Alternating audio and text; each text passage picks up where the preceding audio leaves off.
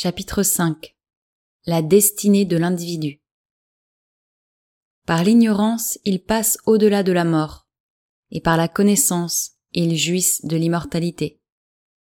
Par la non-naissance, ils passent au-delà de la mort, et par la naissance, ils jouissent de l'immortalité. Isha Upanishad, verset 11, 14. Une réalité omniprésente est la vérité de toute vie et de toute existence, qu'elle soit absolue ou relative, corporelle ou incorporelle, animée ou inanimée, intelligente ou inintelligente. Et dans toutes ces expressions infiniment variées et même constamment opposées, depuis les contradictions les plus proches de notre expérience ordinaire jusqu'aux plus lointaines antinomies qui se perdent aux confins de l'ineffable, la réalité est une, non une somme et un assemblage, de cette réalité partent toutes les variations, en elle toutes les variations sont contenues, à elle toutes les variations retournent. Toutes les affirmations sont niées seulement pour nous conduire à une plus vaste affirmation de la même réalité. Toutes les antinomies s'affrontent afin de reconnaître une vérité unique dans leur aspect opposé et d'embrasser, à travers le conflit, leur unité mutuelle. Brahman est l'alpha et l'oméga.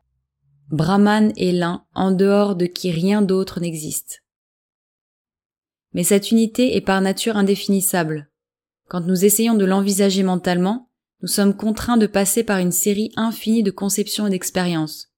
Et pourtant nous sommes finalement obligés de nier nos conceptions les plus larges, nos expériences les plus complètes, afin d'affirmer que la réalité dépasse toute définition.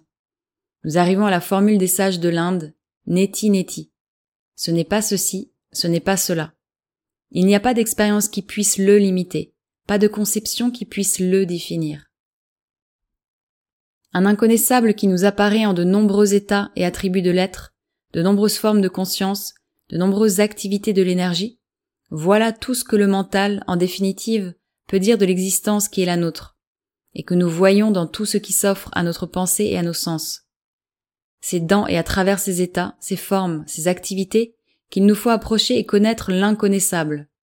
Mais si, dans notre hâte d'atteindre une unité que notre mental puisse saisir et préserver, si dans notre insistance à confiner l'infini dans notre étreinte, nous identifions la réalité à quelque état définissable de l'être, si pur et éternel soit-il, à quelque attribut particulier, si général et global soit-il, à une formulation de conscience déterminée, si vaste soit son champ, à une énergie, à une activité quelconque, si illimitée soit son application, et que nous excluons tout le reste, alors nos pensées pêchent contre son inconnaissabilité et n'arrivent pas à une vraie unité, mais à une division de l'indivisible.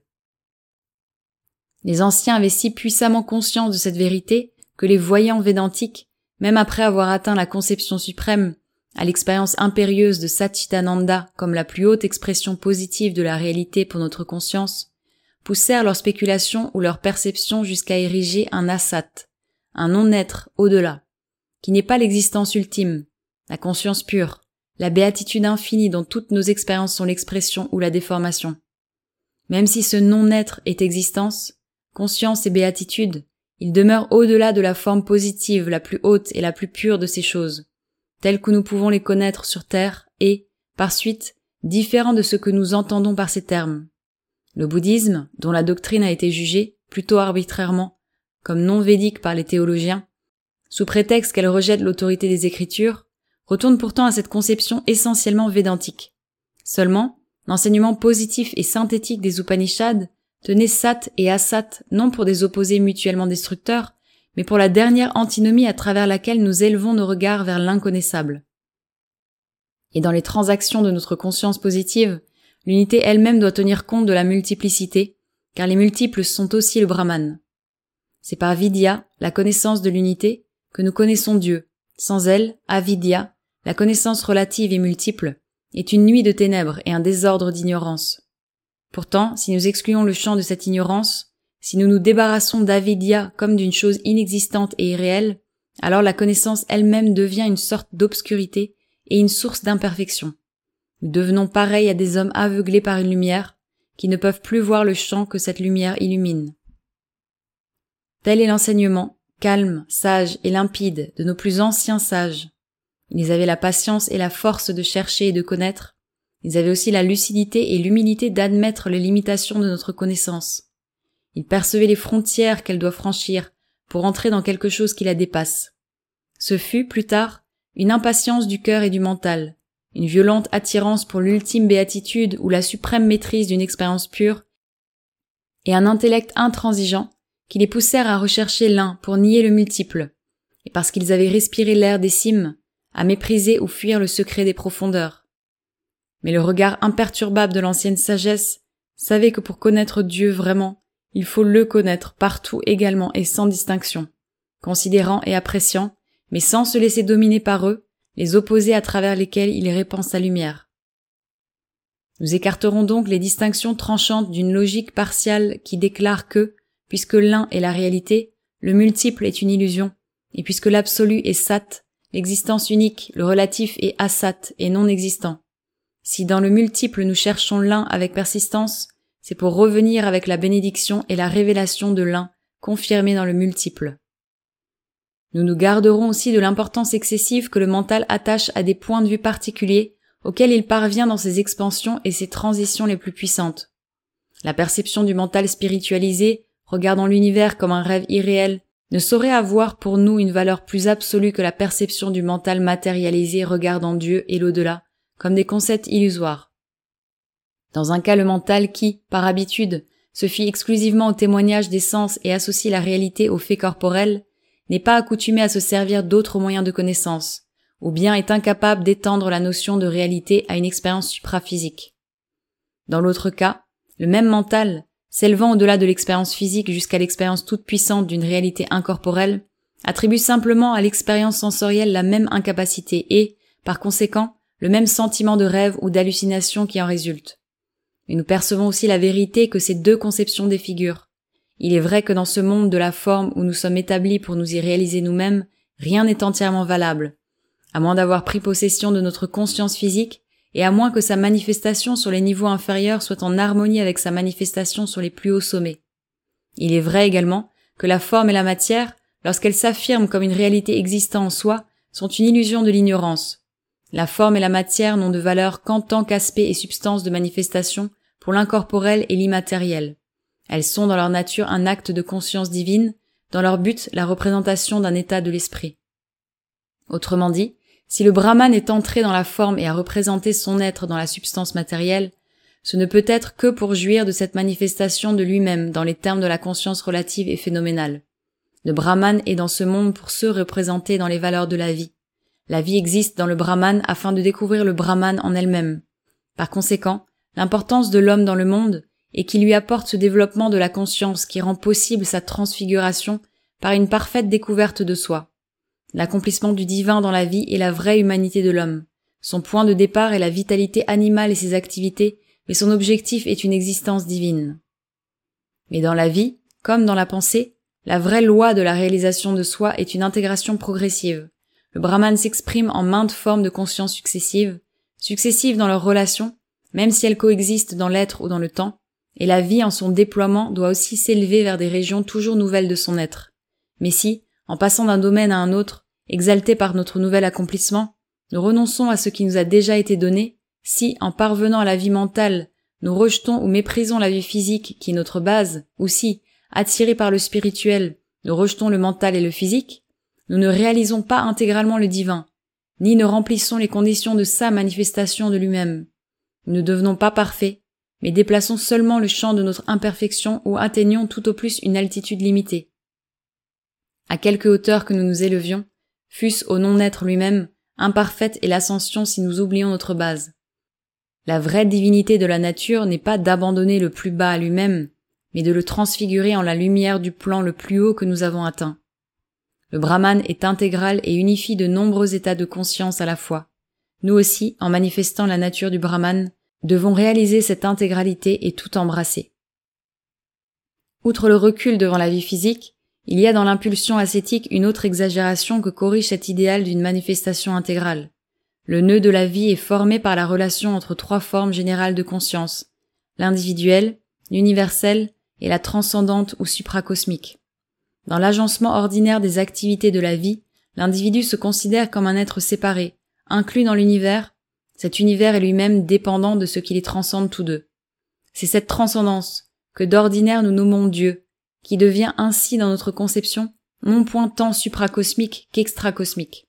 La conséquence naturelle de cette division est un amoindrissement et une dévalorisation de l'univers comme de l'individu, et la conclusion ultime serait, logiquement, que le cosmos et l'individu s'éteignent tous deux une fois qu'ils ont atteint la transcendance.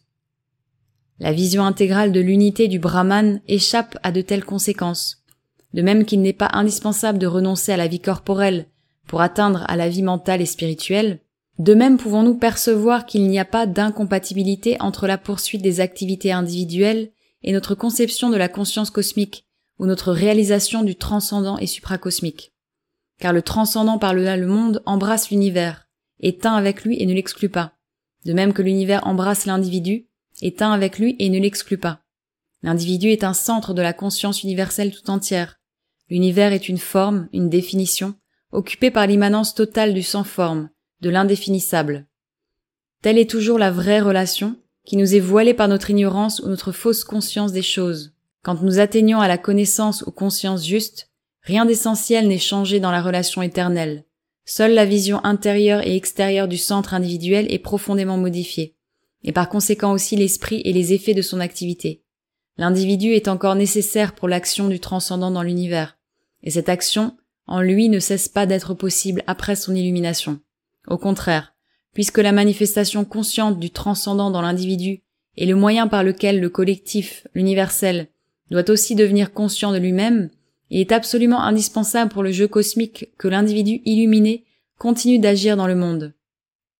Si cette illumination même doit provoquer inexorablement son retrait, si telle est la loi, alors le monde est condamné à demeurer éternellement une scène de ténèbres, de souffrance et de mort irrémédiable et un tel monde ne peut être qu'une épreuve impitoyable ou une illusion mécanique. La philosophie ascétique a tendance à le concevoir ainsi, mais le salut individuel ne peut avoir réellement un sens si l'existence dans le cosmos est elle-même une illusion. Du point de vue moniste, l'âme individuelle est une avec le suprême. Son sens de la séparation est une ignorance. Échapper au sens de la séparation et s'identifier au suprême est son salut. Mais qui profite alors de cette évasion? Ce ne peut être le moi suprême, car par définition, il est toujours et inaliénablement libre, immobile, silencieux et pur. Ce ne peut être le monde, car il demeure constamment enchaîné, et ce n'est pas l'évasion d'une âme individuelle hors de l'illusion universelle qui peut le délivrer. C'est l'âme individuelle elle-même qui réalise son bien suprême en s'évadant de la douleur et de la division, pour entrer dans la paix et la béatitude. Il semblerait donc que l'âme individuelle ait une certaine forme de réalité distincte du monde et du suprême, même au moment de sa libération et de son illumination. Mais pour l'illusionniste, l'âme individuelle est une illusion, elle est non existante, excepté dans le mystère inexplicable de la Maya. L'évasion est une âme illusoire et inexistante hors d'un esclavage illusoire et inexistant dans un monde illusoire et inexistant, serait donc en fin de compte le bien suprême que cette âme inexistante doit poursuivre. Car tel est le dernier mot de la connaissance. Nul n'est enchaîné, Nul n'est libéré. Nul ne cherche la libération. Il s'avère en définitive que Vidya fait autant qu'Avidya partie du phénoménal. Maya nous rejoint même dans notre évasion, et se rit de la logique triomphante qui avait paru trancher le nœud de son mystère. Ces choses, dit-on, ne peuvent être expliquées, elles constituent le miracle initial et insoluble. Pour nous, elles sont un fait pratique et doivent être acceptées. Il nous faut échapper à une confusion par une autre confusion, L'âme individuelle ne peut trancher le nœud de l'ego que par un acte suprême d'égoïsme, un attachement exclusif à son propre salut individuel, ce qui équivaut à une affirmation absolue de son existence séparée dans la Maya. Nous sommes amenés à considérer les autres âmes comme des fictions de notre mental et leur salut comme sans importance, et notre âme seule comme entièrement réelle et son salut comme la seule chose qui importe. J'en viens à considérer comme réelle mon évasion personnelle hors de mes chaînes, tandis que les autres âmes, qui sont également moi-même, restent en arrière dans leur chaîne. C'est seulement quand nous écartons toute antinomie irréconciliable entre le moi et le monde que les choses, par une logique moins paradoxale, trouvent leur juste place. Nous devons accepter les multiples aspects de la manifestation tout en affirmant l'unité du manifesté. Et après tout, n'est-ce pas la vérité qui nous poursuit ou que nous portions à notre regard, à moins que, voyant, nous choisissions de ne pas voir? N'est-ce point là finalement le mystère parfaitement naturel et simple de l'être conscient? N'être lié ni par son unité, ni par sa multiplicité. Il est absolu, en ce sens qu'il est entièrement libre d'inclure et d'arracher à sa manière tous les termes possibles de son expression propre. Nul n'est enchaîné, nul n'est libéré, nul ne cherche la libération, car toujours, cela est liberté parfaite. Libre au point de n'être pas même lié par sa liberté. Il peut jouer à être enchaîné sans risque d'être pris dans ses chaînes. Sa chaîne est une convention qu'il s'impose à lui-même, sa limitation dans l'ego, un artifice provisoire qu'il utilise pour reproduire sa transcendance et son universalité sur le plan du Brahman individuel. Le transcendant, le supracosmique est absolu et libre en soi, au-delà du temps et de l'espace, et au-delà des concepts opposés du fini et de l'infini. Mais dans le cosmos, il se sert de sa liberté de formation propre, de sa maya, pour organiser un plan de lui-même dans les termes complémentaires d'unité et de multiplicité. Et il établit cette unité multiple dans les trois états, subconscient, conscient et supraconscient. Car nous voyons en fait que le multiple, objectivé dans les formes de notre univers matériel, part d'une unité subconsciente qui s'exprime assez ouvertement dans l'action et la substance cosmique, mais dont il n'est pas lui-même superficiellement conscient. Dans le conscient, l'ego devient le point superficiel où peut émerger la perception de l'unité, mais il applique cette perception de l'unité à la forme et à l'action de surface et, incapable de tenir compte de tout ce qui agit derrière les apparences, il n'arrive pas non plus à comprendre qu'il est un, non seulement en lui-même, mais avec les autres. Cette limitation du jeu universel dans le sens séparateur de l'ego constitue notre personnalité individualisée imparfaite. Mais quand l'ego transcende la conscience personnelle, il commence à inclure ce qui est pour nous supraconscient et à céder sa puissance. Il prend conscience de l'unité cosmique et s'immerge dans le moi transcendant que le cosmos exprime ici par une multiple unité. La libération de l'âme individuelle est donc la clé de l'action divine décisive. Elle est la nécessité divine primordiale et le pivot sur lequel tourne tout le reste. C'est le point de lumière où la complète manifestation de soi voulue dans le multiple commence à émerger. Mais l'âme libérée étend sa perfection de l'unité horizontalement aussi bien que verticalement. Son unité avec l'un transcendant est incomplète sans son unité avec le multiple cosmique.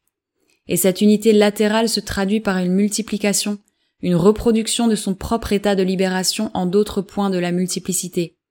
L'âme divine se reproduit en de semblables âmes libérées, comme l'animal se reproduit dans des corps similaires.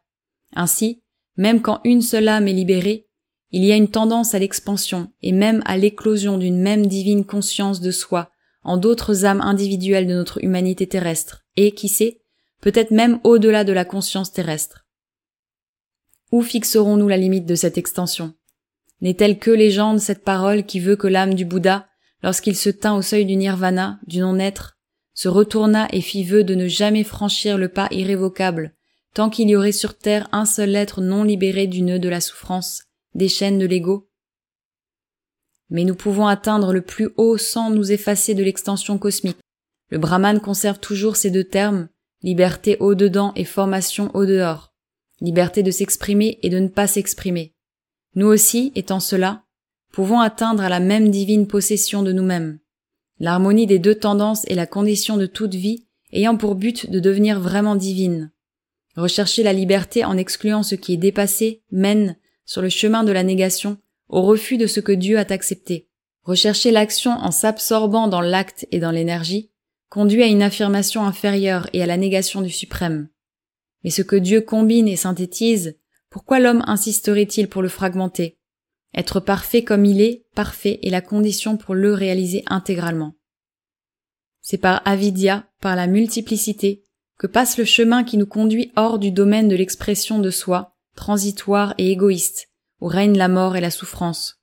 Et c'est quand vidya s'accorde avec avidya, par un sens parfait de l'unité, jusque dans cette multiplicité, que nous jouissons intégralement de l'immortalité et de la béatitude et atteignant au non-né au-delà de tout devenir, nous sommes libérés de la naissance inférieure et de la mort. En acceptant librement le devenir comme le divin, le mortel s'emplit de la béatitude immortelle et nous devenons les centres lumineux de son expression consciente dans l'humanité.